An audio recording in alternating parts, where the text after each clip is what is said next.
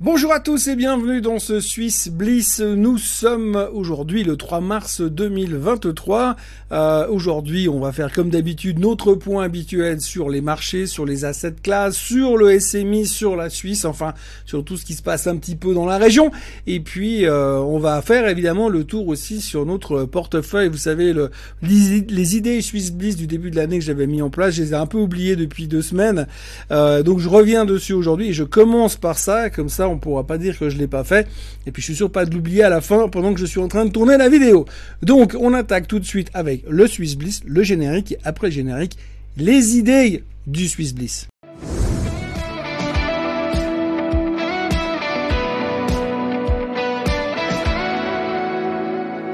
Alors si on regarde euh, les idées du Swiss Bliss, ben, souvenez-vous qu'on avait du Crédit Suisse, du Geberit, de la Zurich Assurance, de la Suisse et euh, de la Roche. Et si on regarde notre euh, PNL, ce qui est l'avant-dernière colonne à droite, eh bien en pourcentage, hein, donc on perd 7,4% sur le Crédit Suisse, 7,8% sur le Bon Roche, on gagne 12,5% sur Suisse 19,19% sur Geberit et on ne fait rien sur la Zurich. Alors je rappelle pour mémoire que j'avais acheté des Suisseries, des Zurich et euh, des Geberit entre autres pour le dividende, mais surtout la Zurich et la Suisserie, que j'avais acheté le Bon Roche parce que je crois pertinent, je crois absolument au Bon Roche. D'ailleurs, si je me retenais pas, j'en rachèterais aujourd'hui parce que je suis persuadé qu'à un moment ou un autre, ce truc va remonter en direction des 350. Il faut juste être patient. Et puis, ben pour le reste, eh bien le Crédit Suisse, hein, c'est un peu euh, l'éternelle histoire du Crédit Suisse. Euh, où est-ce qu'il va s'arrêter de baisser puisqu'on va le voir tout à l'heure dans les détails de la semaine que le Crédit Suisse s'est encore pris une tôle monumentale et puisqu'on va toujours chercher plus bas parce que oui, c'est encore possible d'aller chercher plus bas, même si au début on avait l'impression que on avait bien acheté en début d'année. Néanmoins, je reste convaincu que sur le côté spéculatif du Crédit Suisse, il y aura quelque chose à jouer dans les semaines qui vont venir ou dans les mois qui vont venir parce que ça ne va pas s'arrêter comme ça.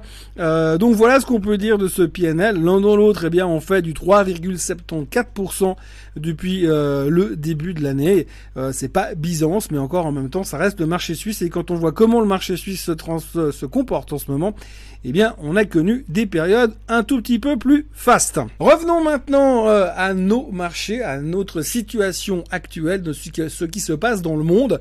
Dans le monde aujourd'hui, on traverse une période extrêmement compliquée qui est la gestion de l'inflation via la hausse des taux, le comportement des banques centrales et ce que vont faire nos amis les banquiers centraux pour essayer de résoudre le problème pour autant que l'on puisse résoudre ce problème.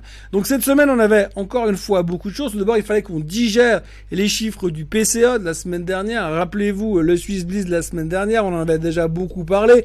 Clairement, eh bien, ce chiffre qui est considéré comme une meilleure indication d'inflation aux États-Unis que le CPI ou que le PPI, eh bien, ce chiffre-là montre clairement que sur une année, eh bien, on n'est pas en baisse. Au contraire, on est plutôt en hausse sur l'inflation américaine.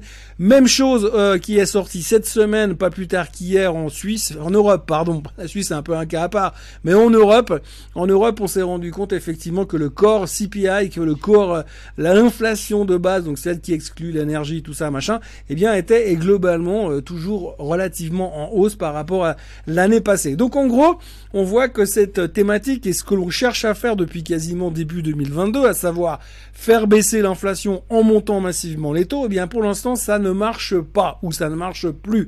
Ça a marché pendant un temps, mais aujourd'hui, là, on arrive à un niveau dans la zone des, allez, on va dire 5,5% euh, pour le corps CPI euh, en, Europe. Ah, ben, ça baisse plus. Ça baisse plus. Alors on sait que la BCE va monter les taux euh, la semaine prochaine. On sait que la BCE va remonter les taux au début du mois d'avril. Mais bon, grosso modo, pour l'instant, eh bien, on voit quand même que l'inflation ne ralentit pas comme on espérait qu'elle ralentisse. On voit aussi qu'à l'intérieur, il y a certaines parties de l'inflation qui, qui finalement ralentissent, mais par contre, d'autres ne changent pas. Si vous regardez, par exemple, tout ce qui est euh, denrées alimentaires, eh ben, c'est pas en train de, de, ralentir. Il vous suffit d'allumer euh, un soir de temps en temps le journal sur euh, TF1 ou n'importe quoi comme chaîne française et vous verrez des reportages sur les marchés où les gens sont en train de nous dire que finalement tout a explosé à la hausse et que certains ne peuvent plus acheter certaines denrées parce que c'est devenu trop cher. Donc l'inflation pour l'instant n'est pas en train de ralentir et tous les effets et tous les efforts déployés et mis en place par les banques centrales pour l'instant ont fonctionné, mais ne fonctionnent plus aussi bien. Et c'est là où on s'interroge pour savoir quelle sera la suite. Parce qu'on sait aujourd'hui que quand on met en place un système de, euh, lutte contre l'inflation, à savoir une hausse des taux, on sait qu'il y a une inertie. Vous savez l'histoire du paquebot qui rentre dans un port. Euh, si vous freinez euh, à 100 mètres du bord, il y a une forte chance que vous vous écrasiez contre le port, que vous finissiez sur la terrasse du café qui est à l'entrée du port et pas du tout quai pour débarquer vos passagers. Donc il y a un effet retard. Et donc l'inflation aujourd'hui est toujours relativement solide, mais ce qu'on ne sait pas, ce qu'on ne sait pas, c'est si par hasard, potentiellement, eh bien, euh, on pourrait avoir euh, comment dirais-je, euh, des bonnes surprises dans ces prochains mois parce que finalement ça commence à fonctionner. D'ailleurs, c'est un peu la réaction positive que l'on a eue sur les marchés en ce jeudi, enfin hier par exemple, puisque finalement on a eu un membre de la Fed euh, américaine qui est venu nous dire que bah, peut-être que finalement euh, l'effet sur l'inflation, on le ressentira le mois prochain ou dans deux mois, parce qu'il y a cet effet d'inertie. Et ça nous a rassuré, ça nous a rassuré. Le seul problème, c'est qu'à un moment donné, peut-être que ça ne fonctionnera pas. Et c'est une des grandes questions qui se posent aujourd'hui. Il y a plusieurs courants économiques qui viennent aujourd'hui euh, dans les marchés et dans la finance mondiale, qui viennent nous dire, oui, mais en fait, l'inflation telle qu'on la connaît, eh bien, elle va peut-être euh, rester simplement à des niveaux élevés, dans une zone de 5%, ce qui n'est pas du tout escompté par la Fed, ce qui n'est pas du tout escompté par la BCE. Non, nous, Aujourd'hui, la BCE, la Fed, les banques centrales veulent voir revenir l'inflation en dessous des 3%. C'est ce qu'ils veulent. Mais imaginons aujourd'hui un monde dans lequel l'inflation finalement ne baisserait plus comme avant et elle se contenterait de rester à 5%. Est-ce que ça voudrait dire que finalement les taux directeurs doivent eux continuer à monter aussi en direction de au-dessus de 5% ou peut-être simplement rester à 5,5% pendant une année, deux ans, deux ans et demi? C'est pas du tout ce qu'on a prévu aujourd'hui dans les marchés, hein. Mais pour l'instant, on se raccroche à ça et on espère que euh, les déclarations de Monsieur Bostich étaient correctes, étaient vraies et que finalement euh, c'est vrai qu'on va avoir cet effet positif au niveau de l'inflation euh, dans les mois qui viennent. J'ai envie de dire les semaines parce que je suis pas sûr qu'on arrive à tenir le coup aussi longtemps que ça sans vraiment bonnes nouvelles rassurantes du côté de l'inflation. Donc voilà, en gros, le résumé de cette semaine, de cette dernière semaine de février qui était à cheval sur le début du mois de mars, eh bien, on été très très très concentré sur l'inflation. On n'a eu que des mauvaises nouvelles, donc il est supposé finalement que les taux vont continuer à monter. Alors pour l'instant, on est rassuré parce qu'on devrait monter de 0,25 lors du prochain FOMC meeting qui aura lieu le 21 et le 22 mars, euh, et puis qu'ensuite on va continuer à monter de 0,25%. C'est ce qu'on escompte pour l'instant. Il faudrait juste pas qu'en cours de route, qu'on arrive à se rendre compte qu'il va falloir monter les taux beaucoup plus agressivement pour avoir un résultat concret ces euh, prochains temps. Donc voilà où on en est un peu aujourd'hui. C'est un marché qui était vraiment axé sur cette thématique cette semaine. En début de semaine, on a joué un rebond parce qu'on s'est dit on avait beaucoup baissé la semaine dernière. Les indices se retrouvent à des niveaux relativement délicats en termes de points de support. Je parle surtout pour la Suisse ou pour les États-Unis, par exemple. Les, marchés européens, c'est différent parce qu'aujourd'hui, on a l'impression, de toute façon, chaque fois qu'on dit un truc positif pour la Chine, la France prend, la France prend 2% et LVMH prend 4%, ce qui va rendre la vie très compliquée à Monsieur Musk si un jour il veut redevenir l'homme le plus puissant du monde, le plus riche du monde, puisque Monsieur Arnaud est en train de s'en aller très très loin. Et euh, globalement, eh bien, on est vraiment axé sur cette thématique de l'inflation. Et franchement, pour être très honnête avec vous, aujourd'hui, on n'a pas la réponse. Ce qui est impressionnant, c'est que les marchés sont extrêmement résilients. C'est le mot à la mode, hein, résilient. Pour l'instant, on ne baisse pas et on reste extrêmement solide dans nos baskets parce que finalement, on est convaincu que ça ira mieux demain. On a un côté très optimiste, comme je l'ai euh, mentionné plusieurs fois dans ces vidéos. Et je vous avoue que je suis très bearish, très méfiant par rapport à la suite des marchés à court terme. Mais force est de constater que pour l'instant, eh bien, rien n'y fait. Même les pires des mauvaises nouvelles ne veulent pas faire baisser les marchés. On va attaquer la performance des assets. Alors, euh, pour l'instant, bah, vous voyez, c'est une relativement bonne semaine. Hein. Euh, le S&P 500 est à hausse de 0,3%. Euh, c'est l'euphorie sur le Dow Jones des transports à 2,81% de hausse. Et puis au milieu, eh bien, ça se balade un peu partout. Hein. Comme vous le voyez, le DAX plus 1,34%, le CAC plus 1,68%. Et puis finalement, bah, les marchés qui vont mal, eh bien c'est euh, le SMI qui est quand même, euh, mis à part euh, le Brésil qui a un peu un marché à part, mais le SMI qui est le pire marché du continent européen cette semaine avec une baisse stratosphérique de 0,16%. Et puis le Bitcoin qui perd 3,6%, mais comme il en a pris plus ou moins 10 la semaine dernière, c'est pas très important. Et puis comme tout le monde sait que d'ici 2030, comme disait Madame Katie Wood, le Bitcoin sera à 1 500 000 il n'y a pas trop de questions à se poser de ce côté-là. Le meilleur moyen euh, que vous puissiez faire pour devenir très très riche et prendre votre retraite le 1er euh, janvier 2031, c'est d'acheter euh, du Bitcoin. Alors prenez un call Bitcoin avec un strike à 1 450 000, échéance décembre 2030 et vous serez très très très très riche eh bien euh, le lendemain euh, du nouvel an. Si je prends les perfs du SMI, bien, bien, bien entendu dans les losers de la semaine, on a le Crédit Suisse qui était le winner de la semaine dernière, donc 5,7%, 5,8% quasiment de baisse pour le Crédit Suisse. Alcon qui a publié ses chiffres, on y reviendra tout à l'heure, et puis euh, Swiss Life qui a également publié ses chiffres, qui est le gros vainqueur de la semaine devant Holcim qui également s'en sort relativement bien, là aussi avec des chiffres positifs et pas mal de recommandations euh, à l'achat euh, de la part de certains euh, brokers en Suisse en ce moment. Et puis Richemont en troisième position, on peut facilement trouver une justification à la hausse de Richemont. c'est du luxe. Alors, grâce à la Chine, tout va bien. Petit tour technique au niveau du SMI. Alors comme vous le voyez en ce moment, eh bien je parlais la semaine dernière de notre fameuse de notre fameuse tendance haussière que l'on avait ici depuis le mois de septembre, tendance haussière qui a donc cédé euh, cette euh, cette semaine, hein, puisque aujourd'hui, alors ce matin on rebondit bien sûr parce que la Fed nous a rassurés, mais pour l'instant si je zoome un peu sur la situation, eh bien on a cassé cette tendance haussière, on est allé rechercher la moyenne mobile des 50 jours. Aujourd'hui, on explose à la hausse, bien sûr, parce que ça va tout changer. Mais euh, grosso modo, eh bien, on a quand même un SMI qui se trouve dans une situation délicate parce qu'il est en train de tester euh, euh, ce support hein, qui n'est pas innocent puisqu'il date quand même du mois de septembre. Donc si on est logique en termes de tendance, eh bien on va devoir se concentrer maintenant simplement sur la tendance de fond qui passe par là, qui est toujours la tendance baissière. Et si on rebondit, eh bien il va falloir non seulement revenir dans la tendance, mais après il va falloir surtout être capable de sortir par le haut pour vraiment tout casser. Mais pour l'instant, on est vraiment dans, un, dans une zone qui est un tout petit peu euh, délicate. On va dire qu'on est euh, comme sur une espèce de balance hein, en ce moment. Euh, on ne sait pas de quel côté ça va basculer, mais quand ça va basculer, eh bien, ça va être assez intéressant à observer.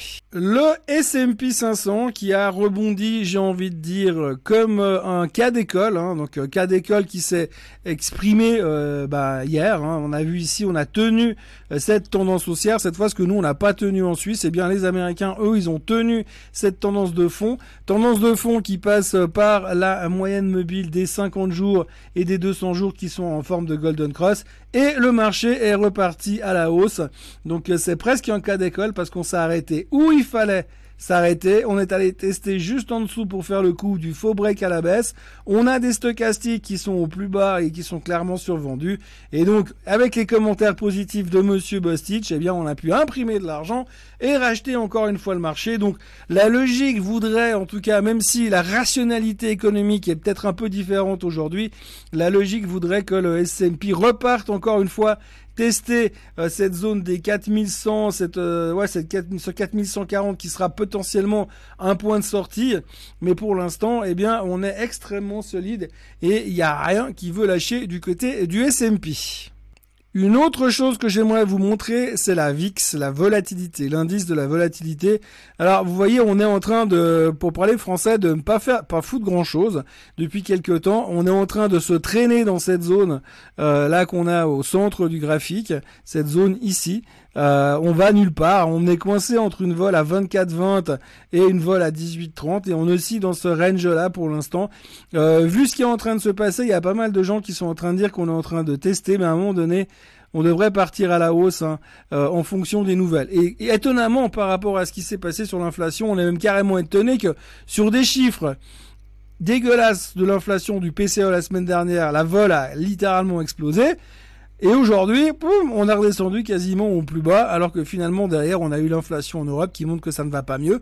Mais visiblement, on est, comme je vous le disais, dans un marché qui est indestructible. On a vraiment l'impression qu'on a une machine à passer des ordres de bourse qui revient régulièrement dès que ça baisse un petit peu. Il y a une chose que je dois vous montrer, c'est ce graphique. Ce graphique-là, c'est les taux à un an aux États-Unis. Les taux à un an aujourd'hui, ils sont à 5,059. Ils étaient à 5,10 il y a quelques jours en arrière. Mais on voit clairement que c'est une indication comme quoi la tendance des taux est en train de partir à la hausse. Ce qui est assez intéressant à observer sur ces taux, c'est qu'on dit que c'est plus ou moins une indication, une indication de où on verra les taux dans quelques mois. Et on peut toujours le, le, le creuser, entre guillemets, le comparer également avec le 2 ans. Et le 2 ans, vous le voyez ici, eh bien c'est encore pire. On est au plus haut. On est en train de casser les plus hauts qu'on avait fait au mois de novembre.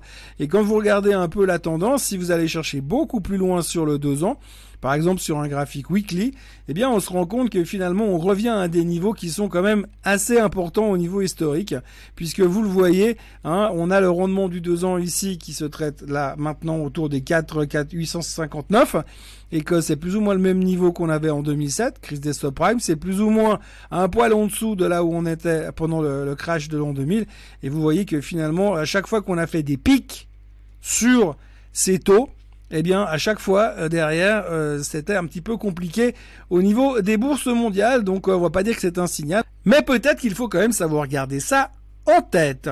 Donc euh, dans les titres de la semaine, nous avons euh, le Crédit Suisse, bien sûr, qui est euh, le loser de la semaine. La raison principale, eh bien, c'est que la FINMA leur a collé une enquête sur le dos, c'est pas nouveau. Ils leur ont fait de gros gros reproches dans l'affaire Greens Hill, de gros manquements à leurs devoirs, bla bla bla. On connaît l'histoire. Le Crédit Suisse est félicité de cette fin d'enquête, surtout que l'enquête soit terminée. Mais en gros, encore des reproches et dans la foulée, le titre continue de baisser. Je crois que pour l'instant, il faut juste pas trop se poser de questions parce qu'on est en train de tirer sur l'ambulance, de, de, frapper un homme à terre et euh, le Crédit Suisse continue à se prendre des claques monumentales. Je vous montre même pas le chart parce que ça donne mal au vide. Mais grosso modo, ce qu'il faut retenir, c'est que ça continue dans la même dynamique et que pour l'instant, c'est pas réglé. Mais comme je vous l'ai dit on, on accroche de cette émission, moi je joue plutôt le côté spéculatif. Le graphique que vous avez sous les yeux à l'instant, eh bien c'est Alcon. Alors Alcon a publié des chiffres qui étaient décevants.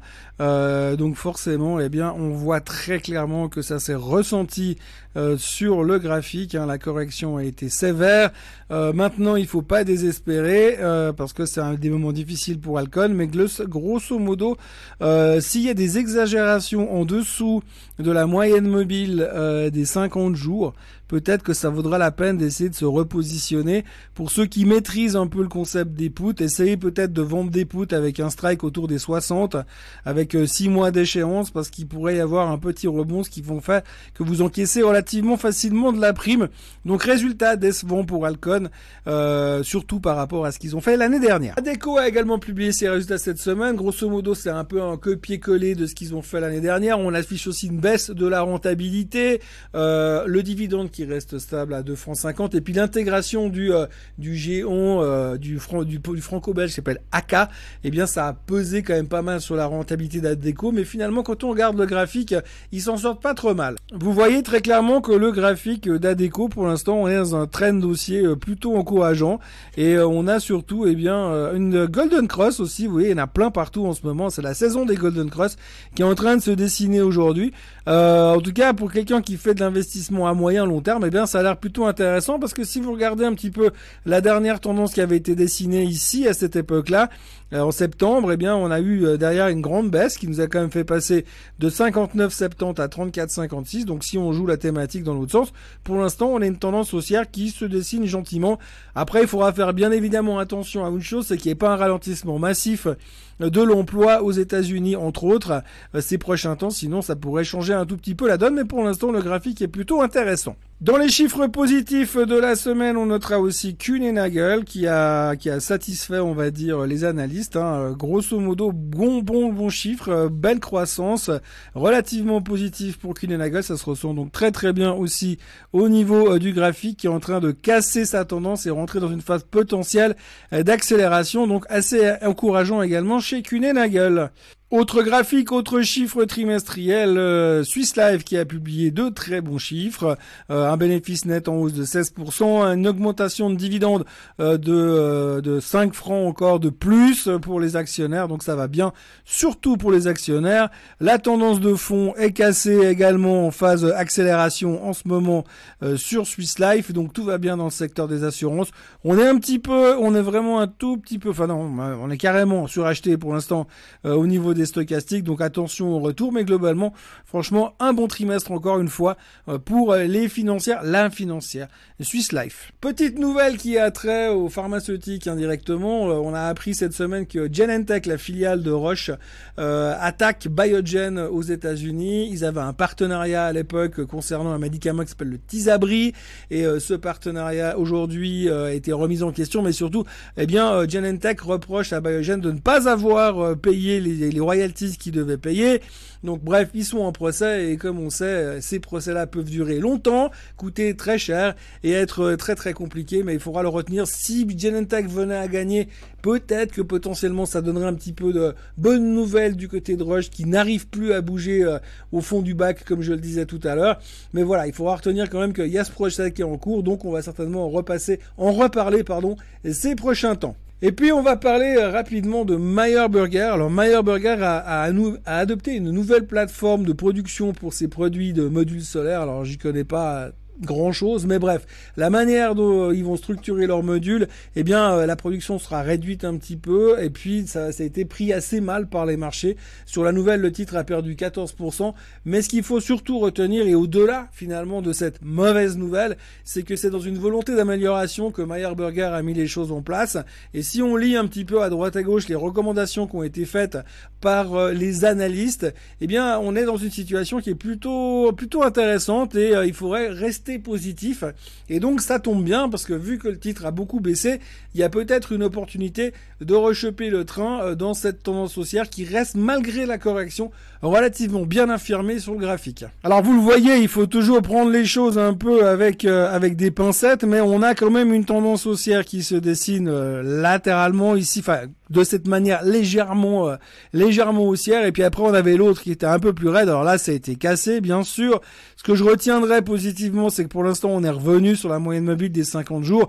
Donc je veux bien croire que cette production est, décevante, mais quand on voit les commentaires des brokers, je suis pas sûr qu'on revienne jusqu'ici, jusque sur la tendance de base, et peut-être qu'on va s'arrêter dans cette zone-là entre euh, entre aller 0 0,49 0,50 avant de repartir à l'assaut. Donc pour ceux qui ont envie de jouer quelque chose relativement rapidement, mais aussi sur le long terme, eh bien Meyer Burger semble relativement bien déterminé, bien euh, positionné pour repartir parce qu'encore une fois, je ne suis pas spécialiste ni analyste financier, mais on a quand même le sentiment que euh, c'est pas si catastrophique que ça puisqu'il y a une volonté de faire mieux après. Voilà ce que l'on pouvait dire euh, grosso modo sur euh, ce Swiss Bliss de, le premier Swiss Bliss de mars.